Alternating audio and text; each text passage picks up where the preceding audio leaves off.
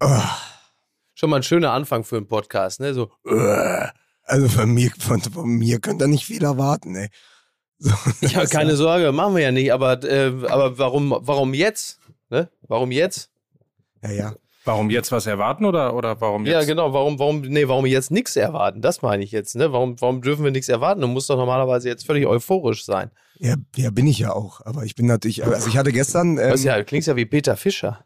Ja, ich habe, ja, ich, ich fühle mich auch wie Peter Fischer. Das ist ja das Absurde, ne? Also der Fußball funktioniert ja genauso. Du hast 30 schlechte Saisonspiele und dann hast du das allerletzte und das gewinnst du und danach fühlst du dich, als wärst du deutscher Meister geworden.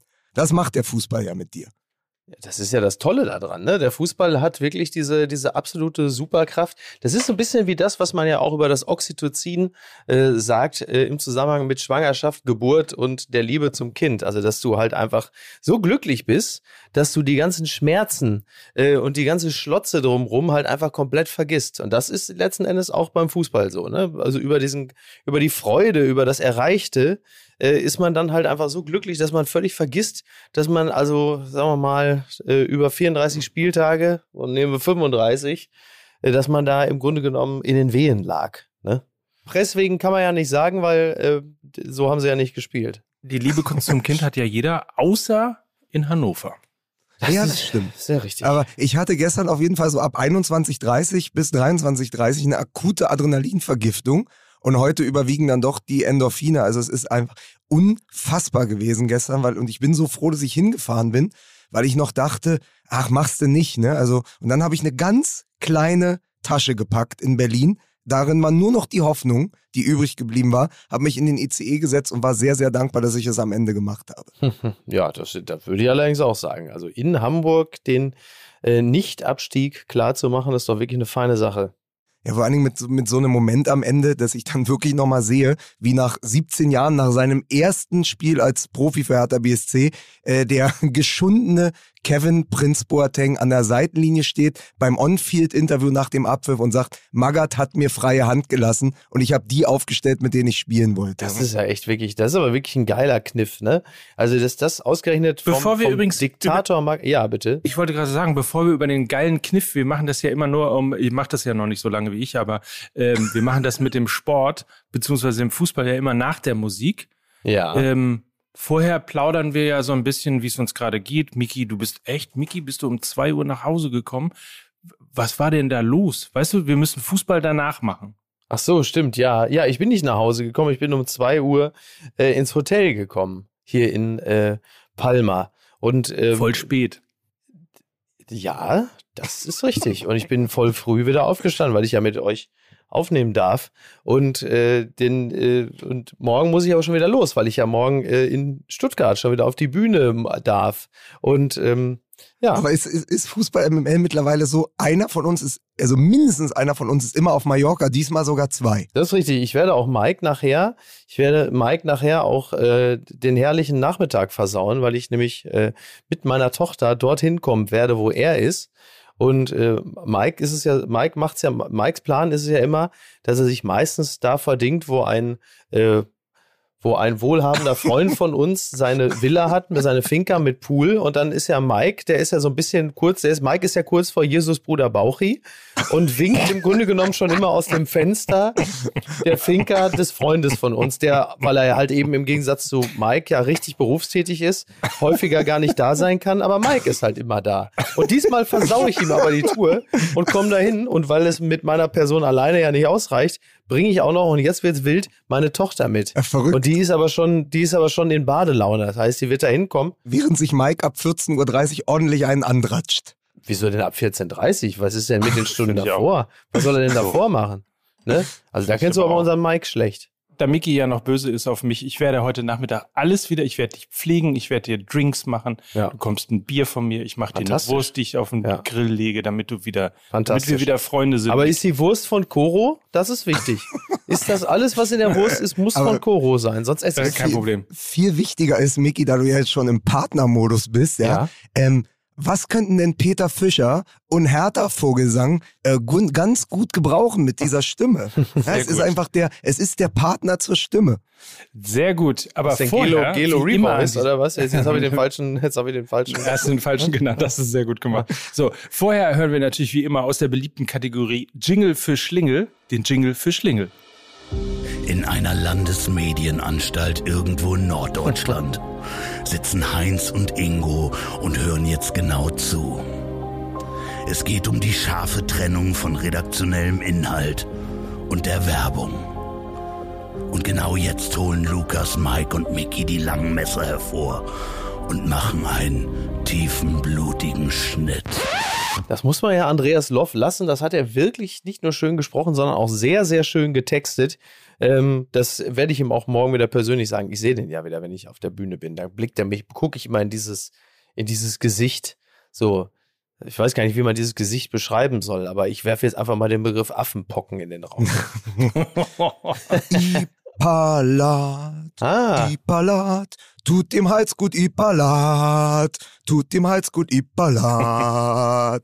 Na, na. So, Und daran hört man, dass es diesmal wirklich sehr, sehr schwer ist, äh, Redaktion und Werbung voneinander zu trennen, weil das ist die Moderations-, Redaktions- und Sprechstimme von Lukas Vogelsang, die, und das wird er uns natürlich gleich noch erzählen, sehr, sehr geschunden ist, weil er natürlich im Hertha-Block im Volksparkstadion gestanden hat und seine Hertha angefeuert hat. Und wenn einer wirklich Ipalat heute gebrauchen kann, dann ja wohl du, Lukas. Ja, vor allem, die stehen ja hier auch überall rum. Ich habe jetzt hier schon vor mir stehen, hört mal.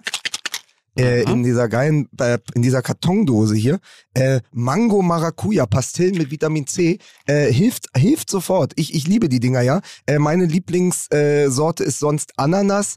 Ähm, und da gibt's aber auch diverse andere in, in buntesten Farben. In jeder Apotheke, habe ich schon gesehen. Seit 1937 nämlich äh, in der Apotheke ist bewährt bei Heiserkeit und Hustenreiz und ähm, zum Beispiel eben auch für professionelle Sprecher und Sprecherinnen oder Sänger und Sängerinnen. Alle die schwören auf Ipalat. Die Heizpastillen sind besonders beliebt bei Menschen im stinkaktiven Berufen und ähm, das sind wir ja nun ohne Frage. Insofern ist das natürlich auch ein beliebter Werbepartner heute bei uns, Ipalat, die Halspastille von Dr. Pfleger Arzneimittel. Ich habe sogar nochmal nachgeguckt. Zwölf fruchtige Geschmacksrichtungen.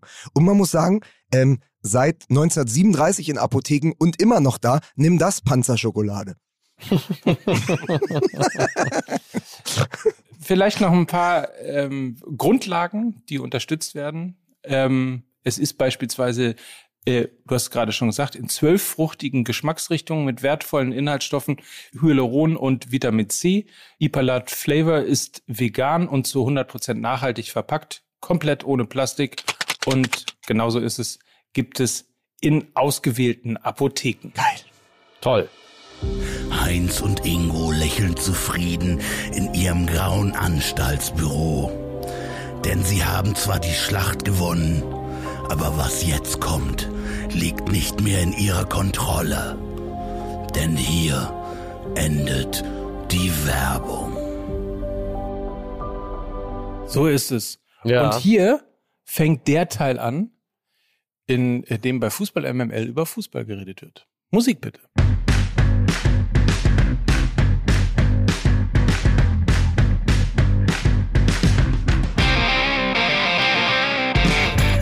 Wobei über Fußball geredet wird, ist vielleicht auch ein bisschen übertrieben. Aber Ich weiß auch, was, was, was hängst denn die Latte jetzt so hoch? Bist ja, du wahnsinnig? auch. Entschuldig, ich entschuldige mich an dieser Stelle erneut bei Mickey Weißenherz. Äh, Ich äh, grüße ganz herzlich. Ich habe mir die Pastillen gerade noch in den Teig gerührt, jetzt die Pfanne ausgelassen. Ich habe mir einen Ipalat-Schinken gemacht. Ich bin bereit. Lecker, lecker, Ipalat-Schinken. Ja, hier ist er. Er hängt sein Rüssel in jedes Thema. Hier ist der Blabla-Papa. Hier ist Mike Nöcker. Du Schwein. Völlig.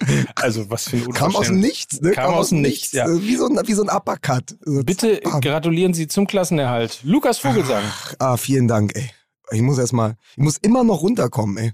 Ich möchte vielleicht an dieser Stelle als allererstes äh, mal allen HSV-Fans die SMSen weiterleiten, die äh, der FC St. Pauli und die Fans vom FC St. Pauli Oh, äh, nach dem 2 zu 3 gegen den äh, gegen Schalke 04 bekommen haben.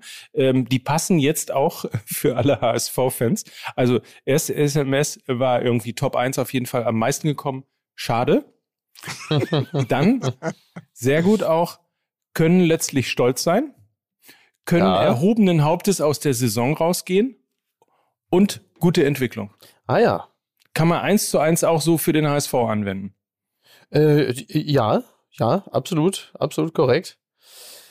Mann, es ist einfach, einfach bitter. Ja, ich, ich, ich hätte es, ich hätte es nicht, äh, ich hätte es nicht. Ich, ich, ich hatte wirklich gedacht, dass einfach in dieser Saison die, die Hertha mehr HSV ist als der HSV selbst und dass das dann reicht und ähm, tja, hm. Aber ist, ist einfach der Masterplan von Felix Magath aufgegangen. Also im Hinspiel, weil es ist, es ist so, ich, wir haben, wir standen vorm Stadion gestern und dann wurde die Aufstellung bekannt gegeben. Und es war exakt die Aufstellung, die ich mir vor dem Hinspiel am Donnerstag auf einen kleinen Zettel geschrieben hatte und gesagt habe, ey, lass doch einfach die besten und erfahrensten Spieler, die wir noch im Kader haben, auflaufen. Die werden es schon richten gegen einen Zweitligisten. Ein Jovetic, ein Boateng, äh, Toussaint, äh, Serda, du musst doch einfach die besten Kicker auf den Platz bringen. Das hat Magath dann nicht gemacht. Und jetzt äh, stand er natürlich da und hat wieder so erratisch gelächelt und hat gesagt, naja, das war ja der Plan. Boateng im Hinspiel schonen, ja, den HSV in Sicherheit wiegen, den Druck abgeben und dann zuschlagen.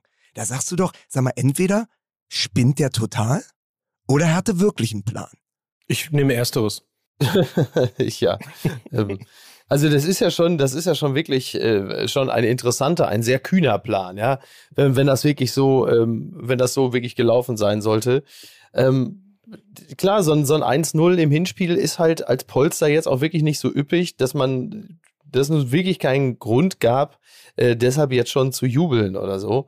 Ähm, aber ich hätte es echt nicht gedacht, weil das so im, im Hinspiel war ja auch der HSV besser und äh, insofern, ja, also ich, ich bin, bin wirklich sehr überrascht, aber klar, wie gesagt, also ein 1-0 als Ausgangslage ist ja äh, in der Regel ja nicht so, nicht so dicke. Also wer die Spiele unter Magath gesehen hat, wusste, er hat ähm, eigentlich eine Idee, eine Spielidee, äh, Standards von Plattenhardt Ja. und dann wuchtet einer einen Kopfball rein. Und das war ja auch die Hoffnung, mit der wir nach Hamburg gefahren sind. Ein frühes Tor durch einen Standard. Ähm, und das haben wir dann äh, direkt, direkt bekommen. Und dann fing natürlich in Hamburg das Zittern an. Bei den Hamburgern, auf der Tribüne bei den Hamburgern, äh, aber auch auf dem Feld. Und das merktest du. Ähm, und das hat uns dann natürlich in die Karten gespielt, weil dann die Erfahrung hinten raus doch einen Effekt hatte. Ja. Aber naja, aber das, man, man muss trotzdem sagen, ähm, das Spiel beiseite. Ähm, ich bin mit äh, Jan-Henrik Ruschetzky ins Stadion gefahren Ja. ähm, und der hat was Schönes gesagt und das ähm, hat sich gestern mal wieder bewahrheitet. Äh, der Fußball überschätzt noch immer den Sport.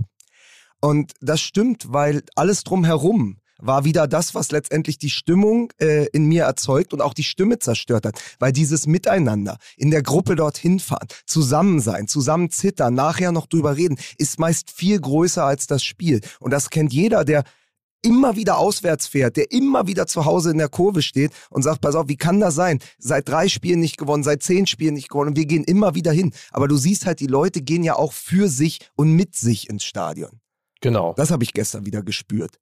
Dann äh, erzähl doch mal so ein bisschen, also was waren so deine, deine Eindrücke? Also erstens äh, ist natürlich in der Tat die Kraft des Spiels, das ist ja das Schöne, was irgendwie zurückgekommen ist. Und äh, vielleicht auch etwas, was wir no- noch viel, viel mehr schätzen, weil wir halt eben diese grauenvollen Geisterspiele in Corona-Zeiten auch gehabt haben. Deswegen ähm, genießt man das möglicherweise jetzt noch ein bisschen mehr, ähm, dass man wieder in deinem Fall in der Kurve stehen kann oder seinen Verein supporten kann oder das einfach auch genießt, wie sehr eben ein Verein äh, supported wird. Ähm, du warst richtig mittendrin im Mhm. Fanblock. Ich hatte den allerletzten Platz im Fanblock ganz oben. Also höher als ich, also von weiter oben konnte niemand, niemand auf den Platz schauen. Kostet ja beim Ähm, HSV immer Und noch 75 man, Euro. Man muss, ich, ich glaube schon, ich glaube schon.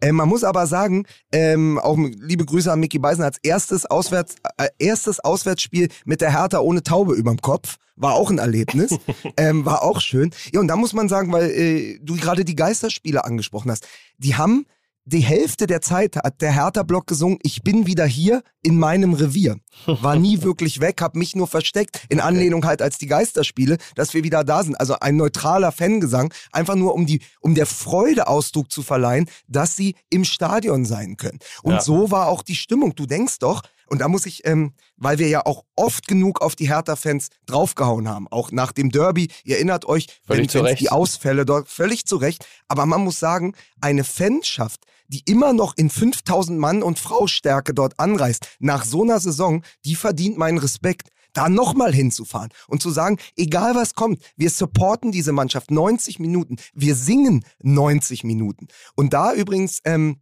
da übrigens auch schöne Grüße nach Leipzig. Man kann Fankultur nicht von oben verordnen. Die wächst. Ja, ja. So. Und, und das ist eben passiert. Und jetzt für mich im, im Besonderen war es eine äh, fantastische Geschichte, weil äh, am Sonntag jährte sich Herthas Aufstieg in die erste Liga 1997 zum 25. Mal. Das ist 25 Jahre her. Die Dortmunder wissen das, weil wir sind aufgestiegen am 22. äh, Mai 1997 und die Dortmunder haben am 28. Mai die Champions League gewonnen. Ja. Da waren also Festtage in Berlin und in Dortmund. Und äh, Christian Fehrmann, damals äh, Außenspieler bei Hertha BSC, hat zusammen mit Dirk Johl äh, mit Ach der er Gott. um Berlin gewandert ist äh, vorm Derby, die haben äh, eine Zusammenkunft der damaligen Mannschaft organisiert auf einem Spargelhof bei Belitz. Und ich durfte dabei waren die sein. einzigen Mit- Deutschen, die da waren, ne? Auf diesem Spargelhof, ne? Die da äh, irgendwie.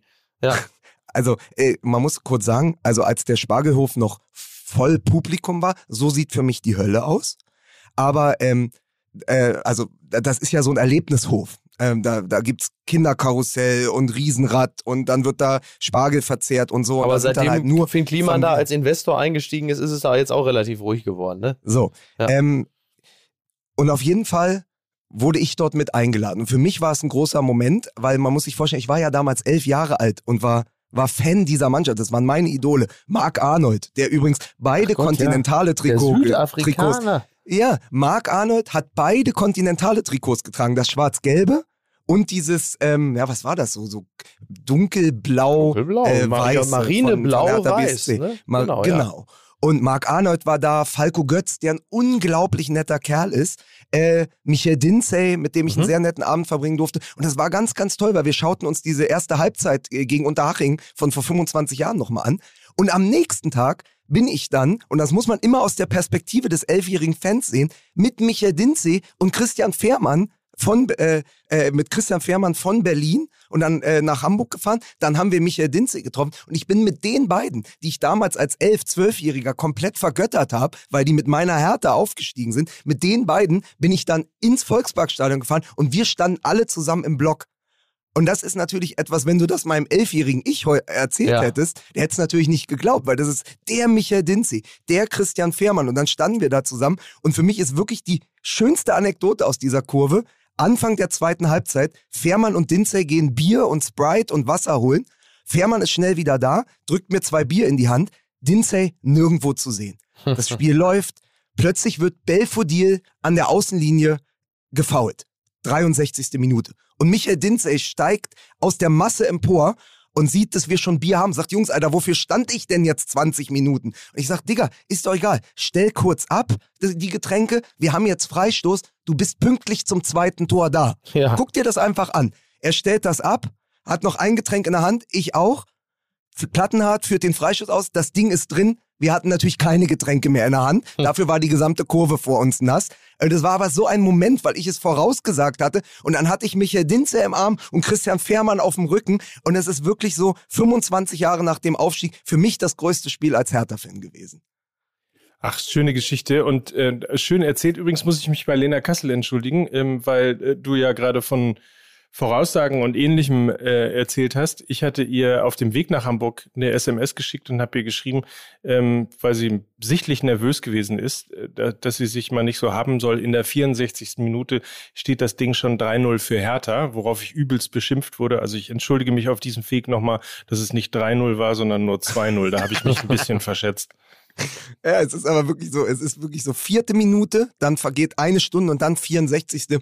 Und dann wirklich dieser Moment, wie, wie aus, wie, wie Michael Dinze und Lukas Vogelsang, die, also wie uns die Biere da entgleiten und alles und alles. Es ist ein einziges Wimmelbild, eine einzige Explosion äh, in Blau-Weiß gewesen. Also, und das kannst du dann halt nur im Stadion so erleben. Ja, ja, klar. Man kann übrigens nur hoffen, wenn man die Bilder aus den unterschiedlichen Fanszenen gesehen hat und wir uns daran erinnern, an den, an die Jagdszenen auf Schalke, äh, an dieses e ekelhafte Trikot ausziehen, Trikot ablegen ähm, bei bei Hertha und auch nicht besonders nette ähm, Szenen vor äh, kurz vorm Abstieg ähm, bei beim Hamburger Sportverein. Und wenn man sich heute anguckt, irgendwie wie wie tolle Bilder, wie tolle Stimmungen und wie tolle Emotionen eben alle drei genannten äh, Vereine oder die Fans aller drei genannten Vereine äh, im Moment transportieren, dann kann man bei Schalke nur hoffen, dass denen tatsächlich dieser Abstieg gu gut getan hat. Mhm. Ähm, beim HSV nur hoffen,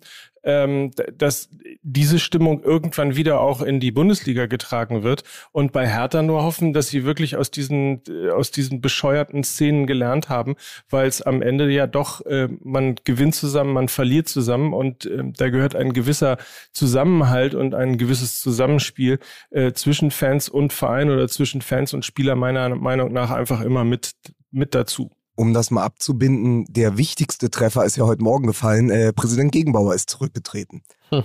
Und das ist ähm, für uns natürlich als Fans äh, des Vereins extrem wichtig. Also gestern die Klasse gehalten zu haben, heute tritt das Präsidium zurück. Es ist jetzt der Weg frei für endlich mal einen Neuanfang, dass du so ein bisschen diesen Westend-Mief aus diesem Verein rausbekommst. Ja.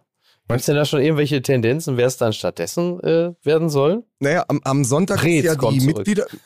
Preetz, ich hoffe. Der war übrigens auch da bei dem äh, 25-Jahr-Treffen. Ich habe mich bewusst nicht mit ihm unterhalten, weil das hätte ich nicht ausgehalten. weil du kannst ja dich nicht mit. Also das hätte ich nicht geschafft, diesen Spagat zwischen dem 11 und dem 36-Jährigen zu sagen, ach Herr Preetz, könnte ich vielleicht eine Unterschrift auf mein Mandreko-Trikot haben? Ich hätte ihn natürlich gefragt, was zur Hölle ist die letzten 15 Jahre in diesem Verein passiert, du Eierkopf, Alter. Sprichst du da so, mit dem erfolgreichsten Torjäger der Hertha? So unglaublich. Ja, gut, ja, ja, natürlich. Aber nee, also ähm, äh, Kai Bernstein äh, wird ja wahrscheinlich kandidieren. Ich bin mal ganz gespannt. Es ist jetzt am Sonntag die Mitgliederversammlung im ICC. Ja. Äh, da werde ich hingehen. Da wird sich noch nichts entscheiden, aber man wird mal so ein bisschen die Stimmen ordnen und die Stimmen hören. Also äh, Kai Bernstein ja aus der aktiven Fanszene von Hertha BSC äh, will sich zur Wahl stellen. Ich bin ganz gespannt, wie sich das entwickelt. Bobic wird wohl bleiben und da müssen wir mal gucken. Ich gehe davon aus, dass wir über die Hälfte der Spieler, die wir gestern am Volksparkstadion gesehen haben, nicht wiedersehen werden bei Hertha BSC auch aus finanziellen Gründen. Ja, und es, es ist wie immer, also Hertha BSC wird nicht zur Ruhe kommen.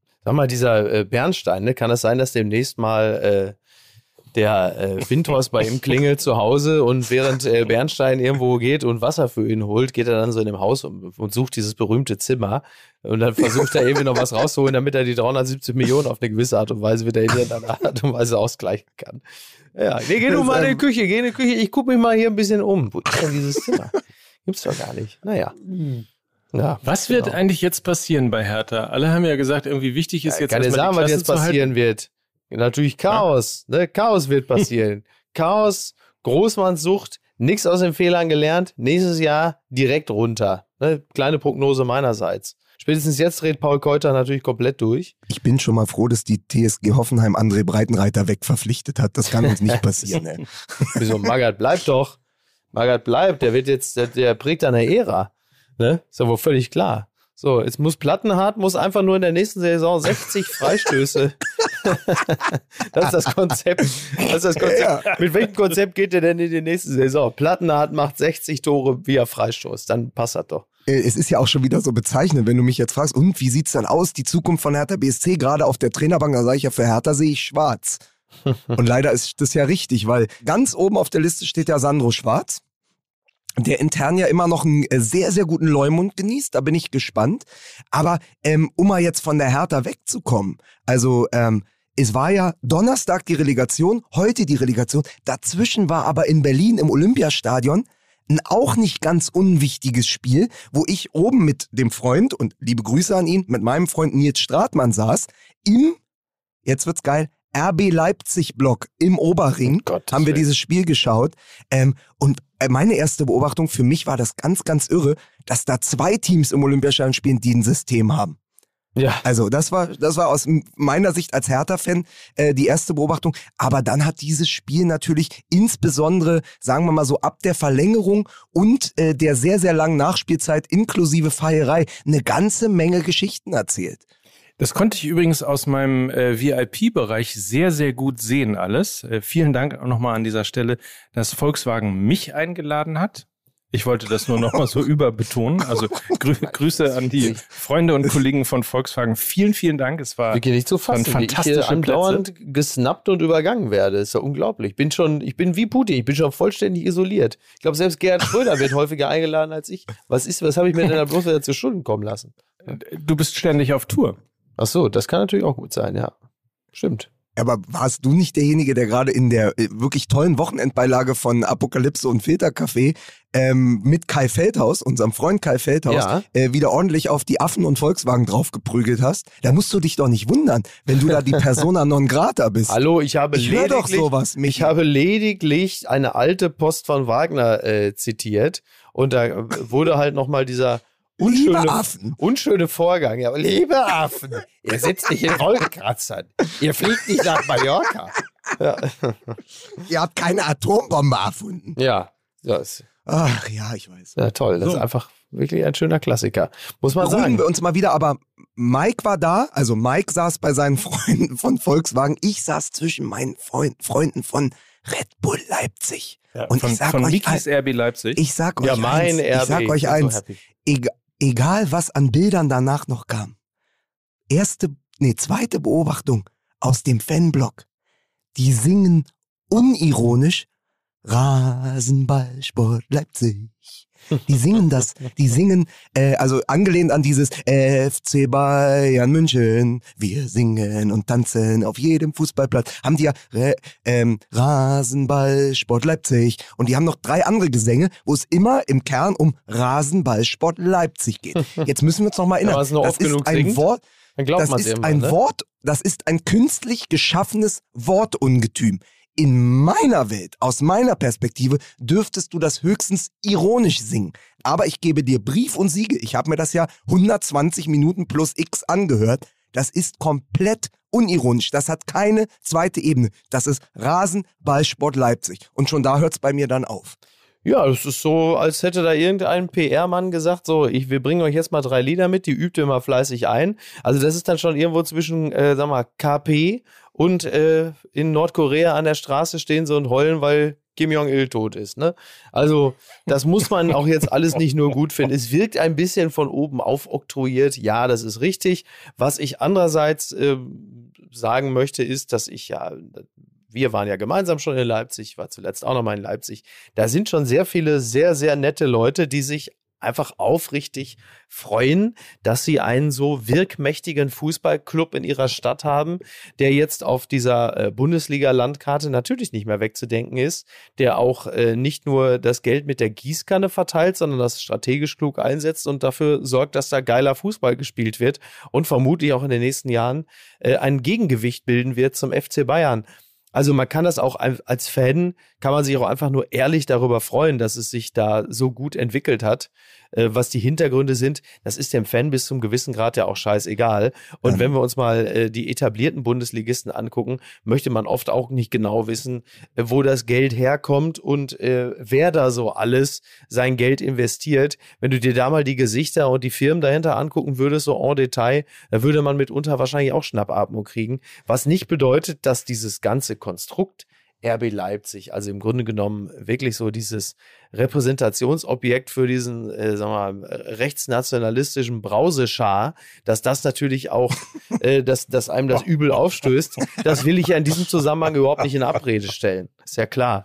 Und jetzt, jetzt die, die, dritte, die dritte Beobachtung aus der Kurve. Ich war umringt von vier RB Leipzig Ultras. Ich würde sie Waren fast alle, ne? Das waren Hooligan. alle. Nein, pass auf, es waren vier. Das waren auch alle also zwei, zwei waren hinter mir, zwei waren neben mir. Ich würde sie fast Hooligans nennen. Der hatten Fahne dabei, hatten Cappies auf, Trikots und die saßen komplett die 120 Minuten nicht einmal still. Ich habe dauernd von dem einen den Schal ins Gesicht bekommen, von dem anderen die Fahne. Der Kicker ist, die waren zusammen, alle vier waren zusammen jünger als ich. Hm. Weil es waren zwei Achtjährige und zwei Elfjährige. Oder ungefähr so. Also es waren vier Kids, die auch irgendwie ohne, ohne äh, Erziehungsberechtigte da waren. Es war einfach ein Junge und ein Mädchen, also ein Geschwisterpaar hinter mir und nochmal zwei Jungs neben mir. Und die haben mit einer Inbrunst diesen Verein angefeuert, weil die natürlich mit acht oder zehn oder neun nur das kennen. Für die, also den Verein gibt es ja länger, als sie leben. So, das heißt, die haben das natürlich von klein auf mitbekommen. Die, und die kennen nur Erfolg, nur nach oben, nur Vizemeisterschaft, Champions League Teilnahme, Champions League Halbfinale, DFB Pokalfinale, jetzt DFB Pokalsieg. Ist, natürlich ist das deren Verein. Die wissen nicht, dass es Genau. Chemie Leipzig und Lok Leipzig und VfB Leipzig und Roter Stern Leipzig gibt. Das ist passiert bei denen nicht. Für die gibt es die Roten Bullen. Das Genau. ist ihr Verein. Und Genau. da verstehe ich das auch, weil Ja. die sind hineingewachsen. Das passiert. Und das ist dann wieder das, was man so oft äh, hinwirft und sagt, gut für die Region. Natürlich ist es für diese Kids schön, dass die mit einem äh, Verein aufwachsen. Aber allen anderen, und da spreche ich jetzt die Erwachsenen an, und da meine ich die Fans, äh, den, äh, die Offiziellen äh, und die Mannschaft, äh, da, da, den mache ich einen Vorwurf in der Art und Weise, wie dieser Sieg zur Kenntnis genommen wurde und wie er gefeiert wurde. Weil mein Gefühl war, und ich weiß nicht, wie es dir ging, Mike, du warst ja im Stadion, sie haben im Moment des Triumphes die Maske fallen lassen. Weil ich war immer auch so in der Tendenz wie Mickey. In, naja, so, naja, so ein bisschen, weil man dachte, naja, immerhin kommt guter Fußball. Aber dieses, dass Tedesco sich weiterhin äh, mit dem äh, Freiburger, mit der Freiburger Bank anlegt, dass sofort wieder mit dem Schiedsrichter diskutiert wird, dass ähm, Oliver Mitzlaff sich direkt über den Schiedsrichter mokiert, dass bei der Siegerehrung das Schiedsrichtergespann aus 10.000 Kehlen ausgepfiffen wird, ja, ähm, und dann diese ganze Feierei danach mit dieser riesen Red Bull-Dose und die Art und Weise, wie es verlinkt und gepostet wurde und wie es so in your face war, ähm, ich fand das so, ich fand das einen ganz ekligen Sieger. Oder um es mit Harvey Keitel als Jacob in From Dusk Till Dawn zu sagen, sind sie so ein dämlicher Verlierer, dass sie nicht mal merken, wann sie gewonnen haben. Mhm. So Ja, ja. war mein Gefühl. Ja, ja, klar. Also ähm, auch siegen will gelernt sein. Ne? Das hatten sie ja zuletzt ja auch noch nicht wirklich. Du merkst natürlich, wie weit man sich da auch irgendwie schon so im Schmollwinkel nicht nur wähnt, sondern da vermutlich auch befindet, dass man diesen Sieg halt eben nicht wirklich elegant und souverän genießen kann. Das ist ja eh immer wahnsinnig albern, wenn die Fakten doch ganz klar für dich sprechen. Warum brüllst du da noch drüber hinweg, bis sich auch der Letzte an, äh, abwendet? Aber so ist es halt. Du merkst halt, wie das da dem einen oder anderen zusetzen muss, dass man so belächelt und abgetan wird als, als Marketingkonstrukt. Aber so ist es halt nun mal leider. So. Also zumindest ist das ein Teil, ein Teil der Wahrheit. Mir hat es besonders gut gefallen, äh, dieses, diese, diese Festivität da in Fuschel am See, dem Hauptsitz von äh, Red Bull. Ähm, wo dann irgendwie so ein, so ein Gigi Anderson-Imitator auf der Bühne stand, dann irgendwie noch so ein Maskottchen daneben und dann hat er immer irgendwie versucht, die Massen zu animieren. Also ein bisschen so wie Martin Schulz damals, als er sagte, jetzt ruft mal alle Martin, Martin. So stand er dann da und hat dann irgendwie Rasenball oder was hat er gesungen? Ich weiß es gar nicht. Äh, super, Ruf super, alle super. Dietrich, Dietrich. Super, super, super Rasenball oder so. Und da war halt, also Stimmung, Stimmung war wirklich. Rasenball, Sport Leipzig. Ja, Ich hatte den Eindruck aber ehrlicherweise nicht. Also muss ich mal sagen, ähm, das mit den, mit den Pfiffen, gut, es haben sich schon andere über den Schiedsrichter aufgeregt und ähm, ich kann zumindest ähm, verstehen, wenn man, wenn man extrem hämisch äh, reagiert auf die, auf die äh, rote Karte und äh, dann auch irgendwie nicht mehr weitermacht. Und, und ehrlicherweise ist auch relativ viel Bewegung auf der Bank auch ähm, beim SC Freiburg gewesen. Und ich habe immer so ein bisschen Schwierigkeiten damit, ähm, dass sich sozusagen die einen über den Schiedsrichter aufregen dürfen, ähm, die anderen aber nicht, weil sie sozusagen ein Konstrukt sind und eigentlich in der Bundesliga nichts zu suchen haben. Aber, Mike, nee, warte mal. Und vielleicht noch ein Satz dazu, irgendwie auch, weil sich viele darüber aufgeregt haben, dass Kevin Campbell nun Red Bull irgendwie in den, in den Pokal ähm, geschüttet hat. Da bin ich irgendwie auch nicht dabei, weil äh, er, Erdinger Weißbier da reinzuschütten ist soll sich genauso. wie ein äh, anständiger Sp- Deutscher gefälligst Alkohol da reingeben. also, äh, ist, ist genauso ein, ein, äh, eine Reminiszenz sozusagen an den Sponsor, wie in diesem Fall an den Sponsor Schrägstrich Investor.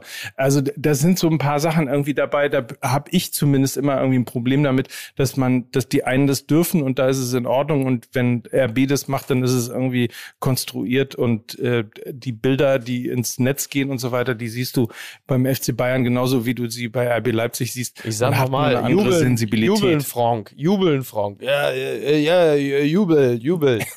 aber wir haben uns auch genauso nach der, ich weiß gar nicht mehr, nach der einen Meisterfeier, da gab es also uns schon als Podcast, also irgendwann, ich glaube in den letzten Jahren sind die Bayern ja einmal auch Meister sagen, wann, geworden. wann seit soll das denn Podcast gewesen sein, Aber ich während glaube, dieses es ist noch Podcasts, eine- wo nicht es war- Bayern Meister waren?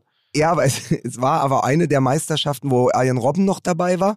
Und da hatten sie doch GoPros an den Erdinger Gläsern. So. Könnt ihr euch erinnern? Ja, genau. Ja, und da haben wir uns aber genauso drüber mokiert, wie ich mich jetzt darüber mokiere. Mir geht es nicht darum, soll der doch seine, soll der doch seine, was ist das, 250 Milliliter Red Bull Dose da in den, in den, äh, in diesen scheiß Top da äh, gießen. Aber gleichzeitig ist es natürlich unten sofort die Verlinkung. Sehen Sie auch unsere Siegerdose. Und das nächste Bild ist dann halt Olmo, wie er mit dieser Riesendose durch, äh, durch die Gegend läuft. Also es ist dann einfach auch eine Inszenierung. Also da wird für mich aber der Pokal auch bewusst dann genutzt. Und das ist einfach, man kann auch sagen, ähm, weil ich gesagt habe, Maske fallen lassen es ist einfach so, es, es ist einfach so in your face, weißt du? Die anderen tun immer noch so, als wäre es kein Kommerz. Ähm, Leipzig kümmert sich darum nicht. Ja, die sagen, komm, ihr seht doch, was es ist. Ja, sie ich halt die Flucht noch, nach vorne hab, an. Ne? Die sagen so, ja, jetzt, ja. Äh, jetzt erst recht. Ich habe auch noch eine anderthalb Liter Bierflasche von Brinkhaus äh, zu Hause stehen, die es äh, gegeben hat bei Brinkhoff. Nein, er hat die von Mats Brinkhaus bekommen, von OMR. Der so. hat ihm die geschenkt. Aber die Marke kennt, weiß er nicht mehr. Weiß er einfach nicht mehr. Ich habe auch noch eine anderthalb Liter Flasche von Brinkhoffs zu Hause stehen, äh, die es gegeben hat nach dem 2012er Pokalsieg und auch eben auf dem Stadion beziehungsweise auf dem Platz gegeben hat. Also, wie gesagt, ich verstehe das alles. Ich verstehe auch die Sensibilitäten. Ich finde es manchmal ein bisschen zu übertrieben, dass man eben äh, viele, viele Dinge sozusagen im Fußball machen kann. Aber wenn RB das macht, dann ist es gleich irgendwie, äh, dann wird mit dem Finger drauf gezeigt. Ja, ich glaube, ich glaube, dass der Unterschied ist halt einfach, dass äh, diese Kommerzialisierung, so wie bei dem Gleichnis mit dem Frosch, der in dem Topf sitzt und das Wasser wird langsam erhitzt, dass die Kommerzialisierung bei den Traditionsvereinen, die ja mitunter ja auch völlig pervertiert ist, die haben wir so schleichend hingenommen, weil wir uns da so ganz langsam über die Jahre und Jahrzehnte haben dran gewöhnen können. Ne? Am Anfang mhm. gab es ein normales Meisterbier, dann war es irgendwann versponsert und zum Schluss ist dann die GoPro an der Pulle oder sonst wo oder am Glas. Und das ist so, das haben wir so schleichend hingenommen, weil, weil es war halt eben, wie ihr richtig sagtet, nicht so in your face. Bei Red Bull Leipzig so heißen sie ja eigentlich, äh, geht's aber halt einfach, geht's halt so rasend schnell, dass es so, so gewaltig kommt. Und das ist genau das Problem. Also wenn es so ganz langsam über Jahre und Jahrzehnte geschehen wäre, dann hätten wir es wahrscheinlich hingenommen. Aber es passiert halt eben jetzt mit einer derartigen Wucht und einer Radikalität, Direktheit und Kompromisslosigkeit, dass wir uns da mokieren und dass wir uns pikiert abwenden und sagen, nein, das, das ist ja nun jetzt überhaupt nicht mehr der Fußball. Es geht ja nur noch ums Geld, was aber alle anderen als Temperatur einfach nur sukzessive hochgefahren haben, dass wir das das so, wir haben, da ist eine größere Toleranz im eigentlichen Wortsinne. Die Leipziger legen halt keinen Weichzeichner mehr drüber. Ne? Das genau. ist, wie, wie ich gesagt habe, einfach in your face. Ähm, man muss aber auch sagen, damit wir uns nicht missverstehen, ich meinte nicht das Aufregen über den Schiedsrichter während des Spiels. Man ja, ja. muss nochmal sagen, guckt euch die Szene nochmal an ich als Hertha-Fan, wenn die mir, ich weiß gar nicht, was das war, 118. Minute oder 88. Minute, ich weiß nicht mehr genau, weil es alles ineinander gelaufen ist. Aber wenn ich so kurz vorm Ende diesen Elfmeter nicht bekomme, und meiner Meinung nach war das einer, ich wäre ausgeflippt. Ich hätte mich wahrscheinlich drei Wochen nicht mehr beruhigt. Ja, äh, nur gut, dass sie dann am Ende dieses Finale für sich entscheiden konnten, weil sonst hätte es die Diskussion gegeben. Ich verstehe jeden Moment, wo du dich über den Schiedsrichter mockierst, äh, weil es die Freiburger natürlich auch gemacht haben in all ihrer Vehemenz. Ja. Aber hört doch mal auf, bei der Siegerehrung dann das Schiedsrichtergespann auszupfeifen. Ja, ja. Und Mitzlaff konnte sich ja überhaupt nicht beruhigen. Die haben ja weiter so kommuniziert und Interviews gegeben, als hätten sie es verloren. Und das meine ich. Auch Siegen muss gelernt sein. Das war meine Kritik daran. Ja. Und das zusammen mit dieser Inszenierung, das mischt sich dann halt in, äh, das mischt sich dann halt ungut.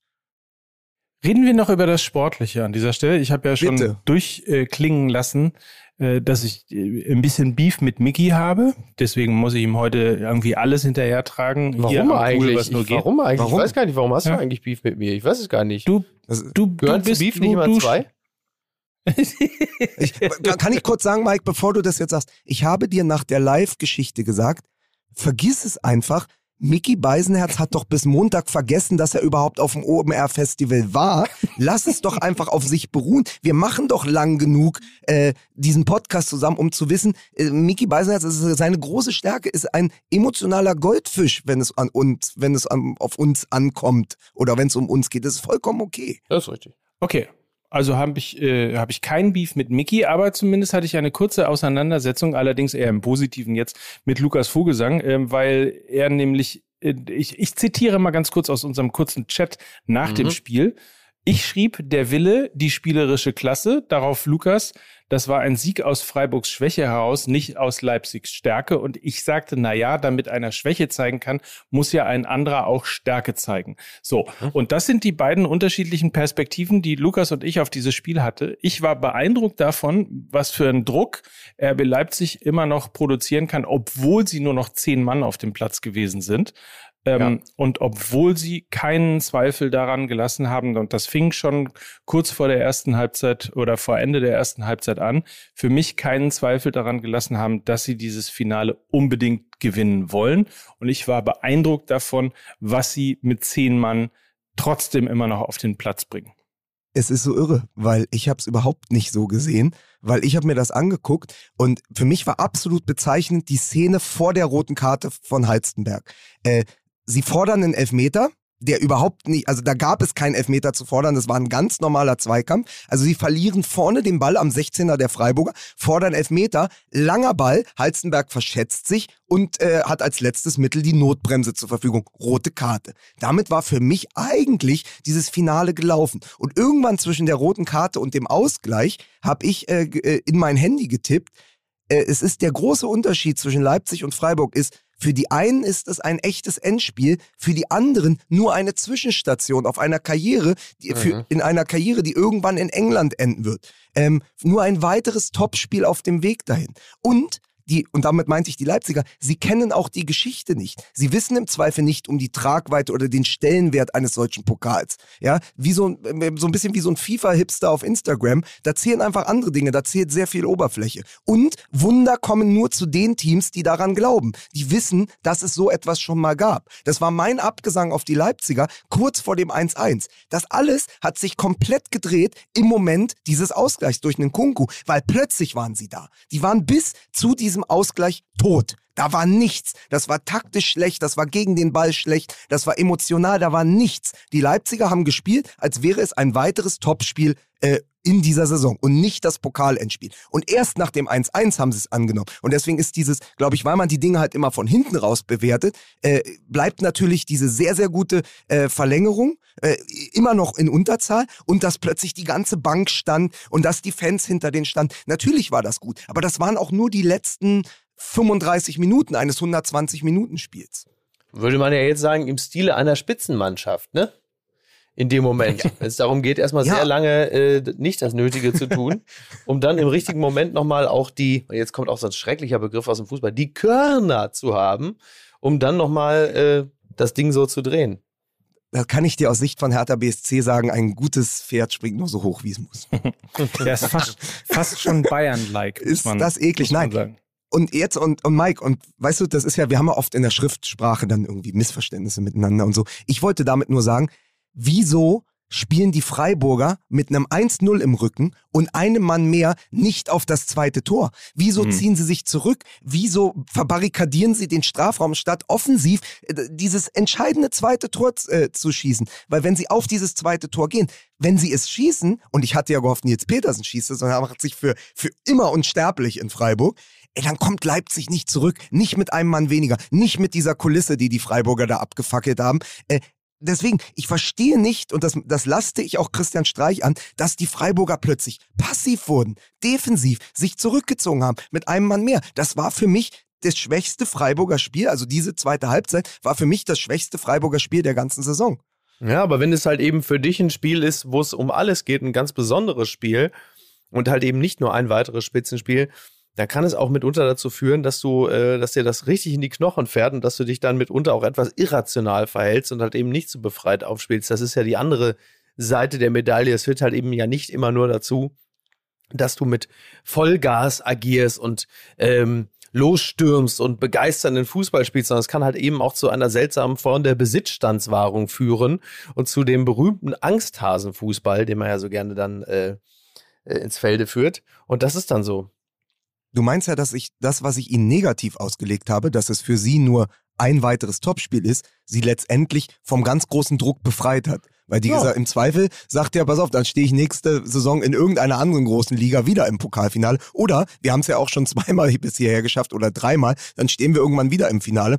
Das würde ja dann äh, sozusagen auch diesen verschossenen Elfmeter von Günther erklären. Ja. Dass der mit viel größerem Druck äh, zum Elfmeterpunkt gelaufen ist, als zum Beispiel, äh, ich weiß nicht mehr, wer geschossen hat äh, für äh, Leipzig, aber zum Beispiel als ein Olmo, Ja. der im Zweifel gar nicht so darüber nachdenkt. Für den ist das halt so, okay, große Kulisse, Finale, ich schieße den jetzt mal rein. Günther ist auf diesem langen Weg von der Mittellinie bis zum 16er vielleicht auch von den Gedanken verfolgt worden, wenn ich den jetzt verschieße, so ein Finale spiele ich wahrscheinlich in meiner Karriere nicht noch einmal. Mhm. Du, liebe Grüße an Bastian Schweinsteiger, der das vor zehn Jahren gehabt hat, ne? Also von daher äh, kennen wir ja alles. Da muss man übrigens ganz kurz sagen, die äh, Kollegen vom Nachholspiel haben dazu eine äh, Folge gemacht zum Finale der Horm äh, mit Uli Köhler. Ach toll. Unbedingt hörenswert. Ja, super. Vielleicht muss man ja auch erstmal ein, so, so wie Leipzig, ne? Vielleicht muss man erstmal ein oder zwei Finals verlieren. Das, okay, das spricht jetzt ähm, 25 Jahre danach ein bisschen gegen äh, das Champions League-Finale Borussia Dortmund gegen Juventus Turin, aber Mhm. vielleicht muss man ähm, dann äh, tatsächlich oder müssen manche Mannschaften äh, eben erstmal ein Finale verlieren, um es dann irgendwann äh, sozusagen aus dieser Erfahrung heraus gewinnen können. Das ist insofern ein bisschen äh, schade für den SC Freiburg, ähm, weil die Wahrscheinlichkeit, dass sie auch nächstes Jahr wieder im Finale stehen, wahrscheinlich etwas geringer ist als äh, bei RB Leipzig. Ähm, aber nichtsdestotrotz. Wir müssen übrigens noch einmal, ähm, ich weiß nicht, ob du das, Lukas, von, von deiner Seite so mitbekommen hast, äh, aber wenn man wie ich in der Mitte im VIP-Bereich im Olympiastadion dank meiner Freunde bei Volkswagen gesessen hat, kriegte man beide Lager immer mit. Ähm, und Da- da, muss man einmal dazu sagen, die Stimmung, die der SC Freiburg oder die Fans vom SC Freiburg ähm, in dieses wirklich würdige 79. Pokalfinale hineingebracht haben, ist einfach wirklich außerirdisch gewesen. Das war so fantastische Stimmung, die beste Stimmung bei einem Pokalfinale in Rot von einer Fanszene in Rot seit Jahrzehnten, möchte ich sagen an dieser Stelle. Fantastische Typen, die äh, zu Tausenden auf ihrem Weg äh, vom, glaube ich, äh, U-Bahnhof Neuwestend bis zum Olympiastadion, äh, als sie dann zu Tausenden an einem Balkon vorbeikamen, wo ein, äh, glaube ich, was ist ein, ein achtjähriger Junge mit einer Hertha-Fahne stand und dann einfach zu Tausenden skandiert haben, zweite Liga, Hertha ist dabei. In dem Moment war ich ja genau für eine halbe Stunde RB-Fan, weil ich gesagt habe, ihr Affen, ey, ne, kommt vom Prenzlauer Berg ins Westend und habt dann noch die große Fresse. Das habe ich natürlich nicht mitbekommen. Im Ja, da gibt's ein Stadion- Video. Also sie haben vorm Stadion wirklich angehalten und dann Hunderte diesen Jungen verhöhnt, diesen kleinen Hertha-Fan. Beste Reaktion, Paul Keuter hat dem jetzt eine Dauerkarte geschenkt. Sehr schön. Grüße an Paul Keuter. Ja, sehr gut. ist Liebe Grüße. Mann. Ja. Ich weiß, was du meinst. Es, es bestätigt ja wieder nur die These, ob Hertha-Kurve, ob bei Leipzig, ob bei Freiburg, ein paar Idioten hast ja, du immer. Klar. Aber was Mike natürlich sagt, ist, das war schon unglaublich. Und vor allen Dingen, äh, ich weiß nicht, ob du darauf jetzt abzielen wolltest, es ist ja auch so ein Pamphlet aufgetaucht, äh, wo so die, wir haben ja letzte Woche über die Hansa Rostock-Regeln in der Kurve gesprochen, keine Weibers. Ja, so. Äh, und äh, bei Freiburg stand als erstes in dem Pamphlet, benehmt euch, das ist die Hertha-Kurve, das ist deren Zuhause, wir verlassen das, wie wir es vorgefunden haben. Ach, sehr gut. Ach so, Sehr richtig gut. so Besen rein, Besen rein die Kurve Ja, übergeben. na, na, na nee, mit äh, zertretenen Hertha-Heimtrikots. Ja. nee, bisschen über, bisschen, Also, bisschen das- überraschend äh, über der Kurve. Äh, das Dach hat jetzt ein Sol Solarpanel. Man weiß nicht genau, wer es da angebracht hat. Einer der Freiburger Fans. Das überraschend. haben sich daran zu schaffen. Das ist das einzige Mal, die haben sich, die Freiburger Fans haben sich an der Hertha-Kurve zu schaffen gemacht. Es hat jetzt ein Solarpanel. Ich, Genau. wollte, ich wollte übrigens noch ganz kurz sagen, äh, Mike, weil du gesagt hast, man muss ein Finale erstmal verlieren, um eins gewinnen zu können. Äh, und Dortmund ist aber eine Stütze dieser These, weil sie ja 93 äh, das UEFA-Pokalfinale auch gegen Juventus verloren Ah, haben. stimmt. Und dann Ja, vier ja, Jahre klar. später halt Revanche nehmen können. Also es stimmt. Also die These ist komplett auch auf Borussia Dortmund anwendbar. Crazy. Stimmt, das hatte ich gar nicht mehr im Kopf, aber Ja, ja, richtig. natürlich, klar, ne? Mit Ja. Tanko und Ricken, dem Babysturm damals noch, ne? Oder? Nee, warte mal, Aber Moment dann, mal. Der dann, der, dann kam der. Ricken doch der- 14. Ja, wollte ich gerade sagen, kann nicht sein. Kann nicht sein. Nein, nein, nein, nein. Nein, stimmt, sie haben es vorher. Aber dazwischen ist- waren sie da auch noch mal im Halbfinale. war UEFA dabei. Cup. Mokoko war auch ja, unter anderem dabei. dabei, ja. das ist richtig. Das muss man einfach sagen. Ja. Ähm, äh, nee, tatsächlich, äh, Michael Rummenigge hat äh, im Hinspiel getroffen und äh, jetzt pass auf. Dino Baggio und Roberto Baggio haben für Juventus getroffen. Die ja keine Brüder im- sind, wie wir wissen. Genau. Und dann im Rückspiel äh, hat Andi Möller getroffen, aber eben auch für Juventus. ja, das war halt Andi Möller noch bei Juventus. Denn, und den mussten sie erstmal holen, um dann selber 97 die Champions League gewinnen zu können. Ja, so ist das. das ist wirklich auch. Ja, das war als kleiner Exkurs. Aber Mike hat natürlich komplett recht, was die Freiburger da in der erweiterten Hertha-Fankurve, es waren ja locker 30, 35.000, ne? Das war schon, das war schon fantastisch. Und jetzt müsst ihr mir eins mal sagen, Mhm. wie ihr dazu steht. Jetzt haben wir wirklich, es war ja ein Finale nach dem anderen, eine Kurve nach der anderen, die sich was ausgedacht hat. Ähm, ob es die Frankfurter waren, ob es die Schalker waren. Wie steht ihr denn jetzt final zur Pyro? Weil ich finde das immer so geil. Im, Im Ausland, wenn du dann die türkische Liga anguckst oder die spanische Liga, dann kommen immer die Kommentatoren bei The Zone und sagen so, Wahnsinn, willkommen hier im Ali Samien Stadion. Es ist ein Hexenkessel. Ja? Und in Deutschland ist immer gleich, die Idioten, jetzt stecken die hier die Kurve in Brand. Ich fand jedes Spiel mit Pyro sehr, sehr geil, muss ich sagen. Absolut. Ja, ich sehe mir das Absolut. auch gerne. Ich sehe mir das auch gerne an. Ne?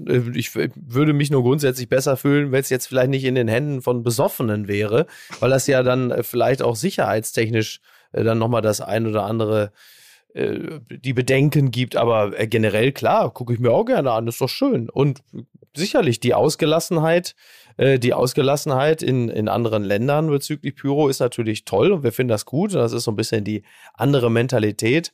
Andererseits, äh, wenn da irgendwo Brücken einkrachen, weil da einer nicht genau hingeguckt hat, finden wir das auch nicht so gut. Also von daher, äh, so ich bin ja großer Freund des TÜV Rheinland. Also, also ich habe mir jetzt zum Schluss komplett selbst widersprochen. Ich finde es eigentlich gut, aber bin dagegen. Ich bin eigentlich, finde es eigentlich sehr gut, aber ich bin völlig dagegen. Ja. Wie heißt das? Was steht immer hinten auf den äh, China-Böllern, auf den D-Schinken und auf den ganzen Raketen? BAM, ne? Ne, Bumm, BAM? Bumm steht da drauf. Bumm steht da auch. Ja, drauf. das, also als Erklärung, was es gleich macht. Ne? Ja, ja, das ist ja äh, Stalins Lieblingswitz, ne? Also auch der Lieblingswitz von meinem Freund, dem Philosophen äh, Wolfram Eilenberger. Die beiden werden ja äh, gerne drei. Elef Nee, pass auf, drei Elefanten im Zoo, ja? Bim, Bam und Bum. Einer muss erschossen werden wegen Futtermangel. Welcher? Bitte. Bim, Bam und Bum. Jetzt muss einer schon was sagen. Weiß nicht, nicht bumm. Ist das, ich, das, Nein, ich, Bim. Warum denn weißt Bim? auch, na, wegen Futtermangel. Das ist der Witz. Ja. Das ist der Witz. Als Der, der, Lieblingswitz von Lieblingswitz. Stalin gewesen. Auf Deutsch aber. So, wie sind wir denn da jetzt hin? Wenn er jetzt wenigstens noch, BM, wenn er jetzt wenigstens noch BMI gehießen hätte statt BIM, ne, dann hätte ich ja noch, hätte ich ja noch verstanden, aber gut. Naja, gut, wie sind wir Notorious, da gelandet? äh, Notorious BIM, Notorious, Notorious, äh, B, BMI, Notor der berühmte Rapper, Genau. Haben wir eigentlich- Notorious BMI. Äh, nur mal für mich als äh, staatlich geprüften äh, Podcast-Statistiker, ja. äh, haben wir eigentlich schon über Eintracht Frankfurt geredet? Nein, das sollten wir noch tun. Wir haben jetzt noch zehn Minuten, dann gehe ich in den Pool mit meiner Tochter. Die hält hier schon brav durch. Deswegen lass uns gerne noch über die Eintracht reden. Das ist ja jetzt auch nicht ganz unwichtig. Kurze Randnotiz. Ich war äh, in, weil das ja in meinem Leben immer sehr gut geplant ist. Äh, ich war natürlich, als das Europa League-Finale war, auf der Bühne ähm, Mhm. in Bremen und äh, war natürlich entsprechend begeistert. Also es hat Spaß gemacht, aber ich hätte natürlich sehr gerne das Spiel von Anfang an geguckt. Konnte aber rechtzeitig noch so zur Hälfte zwei, habe ich dann auch gesagt, so jetzt machen wir langsam Feierabend, ich will das Spiel gucken. Haben auch alle verstanden. Und äh, als ich dann vor der Bühne ging, nach äh, über zwei Stunden, bin ich dann, gehe ich ja nach fünf Minuten noch mal raus. Und da macht man noch mal ein Foto oder so. Bin rausgegangen, keiner mehr da. wollten halt einfach auch alle, wollten halt natürlich auch alle unbedingt das Spiel gucken. Und ähm, ich habe es dann in der Hotelbar geguckt. Und das war äh, glücklicherweise, dann kam er ja auch dann noch sehr, sehr, sehr auf seine Kosten. Was, also, ich meine, man hat ja über das Frankfurt-Spiel schon viel gesagt. Äh, was ich aus der Dortmunder Perspektive natürlich absolut witzig finde, ist, dass wir Ansgar Knauf, also wir Dortmund, ja, Ansgar Knauf ausgeliehen haben, damit er ein bisschen Spielpraxis bekommt. Ne, mal vielleicht mal ab und zu mal eingesetzt wird in der Bundesliga oder so, vielleicht mal ein Spiel, so, was weiß ich, halbes Spiel Europa League. Und dann spielt er halt einfach in der Europa League gegen Barcelona, gegen West Ham, der spielt Finale gegen die Rangers. Er trifft, er spielt fantastisch, er ist der beste junge Spieler dort. Sensationell, wirklich, unglaublich. Also das ist, also noch besser kannst du ja jemanden wirklich nicht in, in die Lehre schicken, in Anführungsstrichen, um ihn dann irgendwann als äh, fertigen Spieler zurückzubekommen. Und äh, ja. Kann man für ihn nur hoffen, dass die in der Nordstadt keine Mauer mit seinen Gesichtern bemalen. Ja, das ist allerdings richtig. Das stimmt. Das stimmt. Ja. Aber äh, es ist natürlich äh, ganz, ganz großartig, weil es auch so eine fantastische Dramatik hatte. Ausgerechnet in Sevilla, ja auch eigentlich so eine Hauptstadt des Fußballs. Und dann äh, dieses dann fällt dieses Tor durch einen individuellen Fehler, dann gleichen sie noch aus, dann dieses Elfmeterschießen. Und man muss einfach sagen, Kevin Trapp, ja, also der, der schönste Torwart der Welt, äh, mit dieser Monsterparade Ja, in der, noch, noch im Spiel und dann natürlich auch noch als Elfmeter hält. Es hat schon gute Geschichten äh, hervorgebracht, aber und dann natürlich auch hier ähm, Rode als Gorbatschow. Ja. Oder, oder wie ich, ich habe, glaube ich, drunter geschrieben, äh, weil er jetzt diese Narbe da hat. Äh, nächst, nächstes Jahr wird er in Gryffindor vorgestellt und spielt dann Quidditch. Aber ähm, die eigentliche Geschichte ist natürlich Peter Feldmann. Ja, Wahnsinn, ne? O, o, oder wie wir ihn nennen, OB Feldmann, der ja so ein bisschen, ich weiß nicht, also habt ihr die Szene alle im Kopf? Ja, klar. Also die kommen Mit da zum Römer, Genau. wollen feiern und er übernimmt, er nimmt einfach wem, Rode den Pokal aus der Hand. Herrlich. Ja. So, und äh, der Typ hat mich so komplett erinnert an Bürgermeister Pressack von Benjamin Blümchen. oder, oder auch, oder auch, ne, jetzt wieder was für die Simpsons-Kenner, auch so ein Quimby-Moment. Ja, ja, ja, total. Ja, ja, absolut. Ja, das ist schon, das ist schon äh, atemberaubend, dass du den halt einfach den Pokal wegnimmst, weil du mit dem Pokal da rausgehen willst. Jetzt muss man dazu sagen, OB Feldmann ist ja äh, in äh, Frankfurt ohnehin schon äh, in etwa so beliebt wie Offenbach. Und äh, dann äh, kommt er da mit dem, also der helle Wahnsinn. Es ging ja auch immer weiter mit. Das ist ja wirklich der absolute, der absolute Pannen-OB. Dann ist er doch irgendwo da in diesem Ist das ein Offenbachungseid ist ein gewesen? Offenbarungseid. dann war er doch irgendwie da in diesem Siegerflieger, wie man so schön sagt. Und dann hat Ja, er erstmal eine. Ansage gemacht und hat gesagt, ja, muss er erstmal wieder, äh, mich erstmal wieder beruhigen, weil die Stewardess, ja, die hat mich hormonell so ein bisschen in Wallung gebracht, wo du denkst, Alter, sag mal, äh, was genau hast du in den letzten Jahren nicht mitbekommen? No- noch geiler ist, er schnappt sich den Pokal, stellt sich auf diesen Balkon am Römer, ja. Da waren vier Millionen Frankfurter, ja. Also die ganze Stadt war da und stellt sich dahin und sagt jeden Namen falsch. Ja, irre, Unter ne? anderem Hasabi. Als hätte er sich gerade irgendwie bei, bei Sushi for You die große Platte bestellt. Nur der Hasabi, der Hasabi auch, ja, hm, jetzt hat direkt ein bisschen Appetit so auf Ingwer. So, so eine California Roll. Hm, lecker. Toll, ne? Was, was ein Vollidiot. Ja, also ich fand's auch abenteuerlich. Hat mir äh, wirklich gut gefallen. Herrlich, Und ne? vor allen Dingen dieses, Gesicht von Rode, ne, wie du ja schon Ja. gesagt hast. Also äh, wie äh, äh, letzte Mal so gesehen bei Mats Hummels als Großkreuz den WM-Pokal küssen wollte. Ey. Genau. Ja, aber wirklich, also er muss ja gedacht haben, was, mal, was passiert denn jetzt hier gerade? Was macht er denn? Ne? Ja. Ja. Und, und, und dann natürlich, wir haben das ja, glaube ich, auch bei uns auf Instagram als Meme gepostet, dieses komplett äh, in Flammen aufgegangene Trainerkarussell, ne? Ja, Wahnsinn. Also du hast diese ganze Rochade und das ist ja sozusagen, das geht ja dann ins nächste Thema, wer da alles gewechselt ist. Mhm. Äh, Rose geht nach Dortmund, Hütter geht nach Gladbach, äh, Glasner geht dann nach Frankfurt und am Ende ist niemand mehr da, nicht mal Max Eberl, Ja. aber Oliver Glasner als erster Ö Ö Österreicher, äh, äh, was ist das? Erster österreichischer Trainer, der einen internationalen Titel gewonnen hat seit Ernst Happel. Ja, irre, ne? Oder um es mit Lena Kasse zu sagen, wer? aber Der übrigens so hart gefeiert hat am Ballermann. Ich weiß nicht, ob ihr die Bilder Ernst gesehen habt. Nee, Oliver Glasner. auch. Ah, Ernst Happel würde sich im Grabe umdrehen. Ja. Nein, Oliver Glasner an dieser Stelle. Ja. Äh, der irgendwie nach dem äh, alles durch war und die Feierlichkeiten vorbei waren und irgendwie die Eintracht mühsam, mühsam äh, sich den UEFA-Pokal zurückgekämpft hat aus den Händen von, von OB Feldmann, der äh, nicht loslassen wollte. Äh, nee, als alles vorbei war, hatte sich sein Trainerteam genommen und ist nach Mallorca geflogen, um dann irgendwie im Bierkönig oder wo auch immer abzutauchen und richtig die Sau rauszulassen. Sehr, sehr sympathisch. Hat Glasner mit seinen zwölf Kumpels da diese Kneipe in Flammen aufgehen lassen? Ja. Diesen Mallorca-Puff? War ja, er der sitzt Aber- jetzt im Knast. Vor allen Dingen, du kommst da mit dem ganzen Trainerteam an und irgendwie hat es aber Martin Hinteregger geschafft, schon drei Tage vorher da zu sein, mit so einem Liter Fanta Korn. Und da einfach alle, und, und ist dann wahrscheinlich sogar noch aufgetreten, äh, zusammen mit Icke Hüftgold. Also das sind ja wirklich die Gesichter äh, des Erfolges. Ne? Also äh, Hinteregger, der ja leider nicht mitspielen durfte. Äh, ich mochte ihn ja schon in der Sesamstraße als Herr von Bödefeld, ähm, finde ihn aber natürlich als, äh, als Eintracht-Innenverteidiger ist er mittlerweile eine Legende. Äh, hätte auch keiner gedacht, als er von Augsburg dahin gewechselt ist. Unter, das muss man auch noch sagen, unter wirklich viel Nebengeräuschen damals. Es war ja auch, ist ja nicht einfach so gegangen und dann ist er da äh, in Frankfurt einfach zur Legende aufgestiegen und dann ausgerechnet Oliver Glasner, wo man denkt, als ich den, da den Diver hab machen sehen vor der Siegerehrung, denkt man auch so, das ist jetzt aber äh, der Streber, der noch nie einen Tropfen Alkohol getrunken hat und zur Abi-Feier in Lorette lässt er dann die Sau raus. Ja, fantastisch.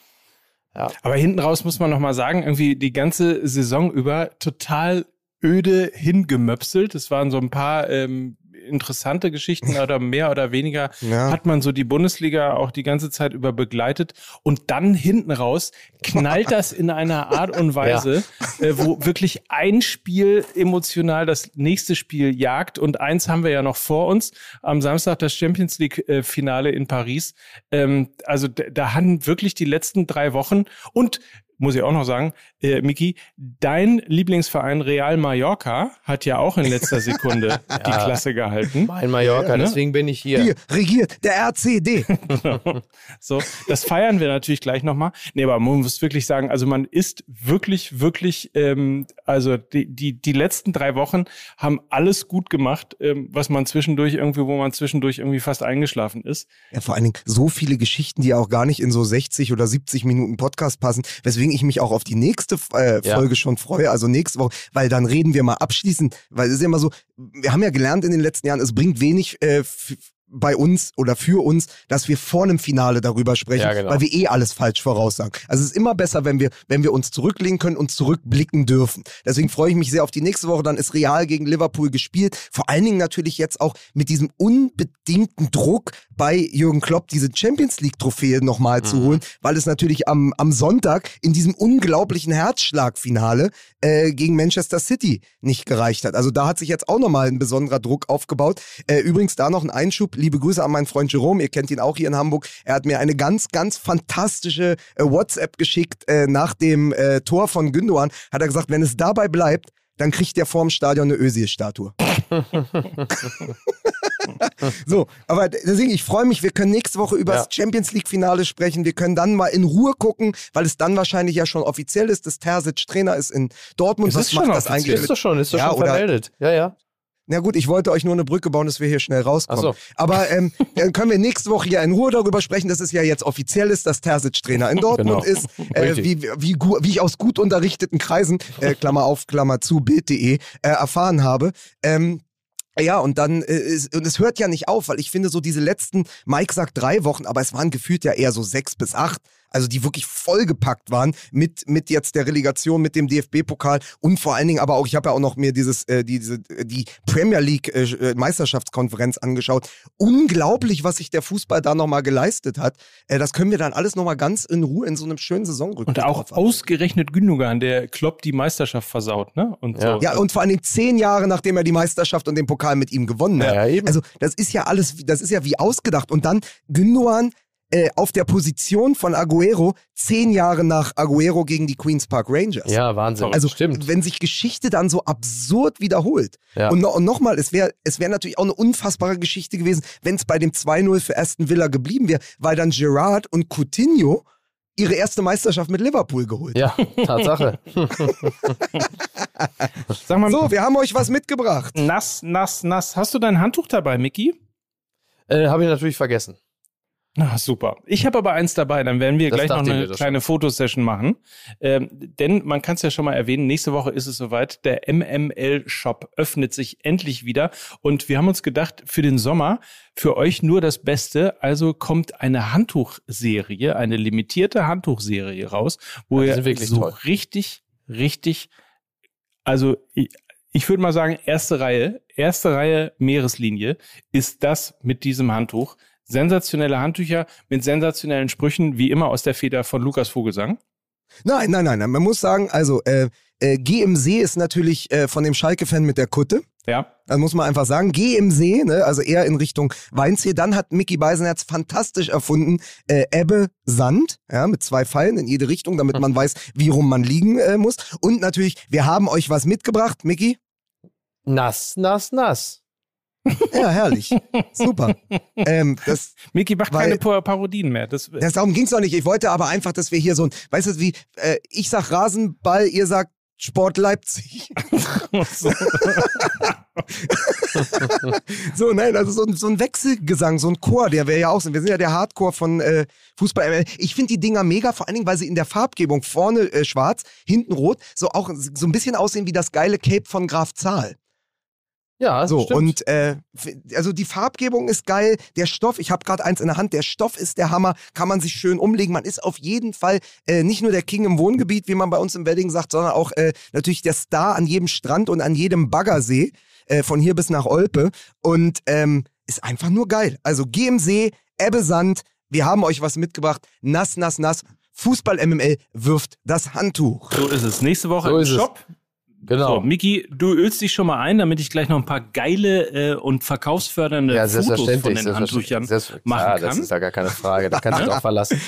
Da kann sich drauf verlassen. Es ist schon geil, weil er weiß auch, Mike, hast du gemerkt, wie er jetzt geswitcht hat, Micky? Jetzt, wo du keine Parodien mehr machen willst, jetzt will er dich so als, äh, als einfach als, als Model Ja, vorne ja. hinstellen. Ja, ja. ne? Als Schön eingeölt, schön. Bizeps, Trizeps, hier, wo geht's zum Strand, da geht's zum Strand. Heute ist ja auch Tag des Seniorenfitness. Äh, das habe ich gerade noch gegoogelt. Heute ist Tag des Seniorenfitness. Ich bin's, euer Johnny Pfeiffer.